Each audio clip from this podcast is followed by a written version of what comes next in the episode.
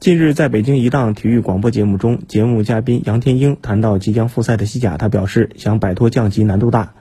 吴磊在保级中暴露了自己的弱点，他很难成为被教练信任的球员。他说，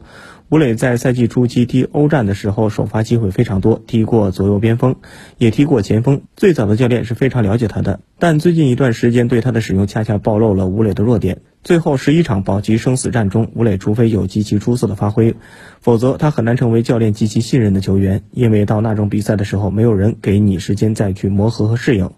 每场比赛不进球就会被换下来，对于吴磊来讲是非常不好的阶段。现在吴磊需要重新振作，重新站出来了。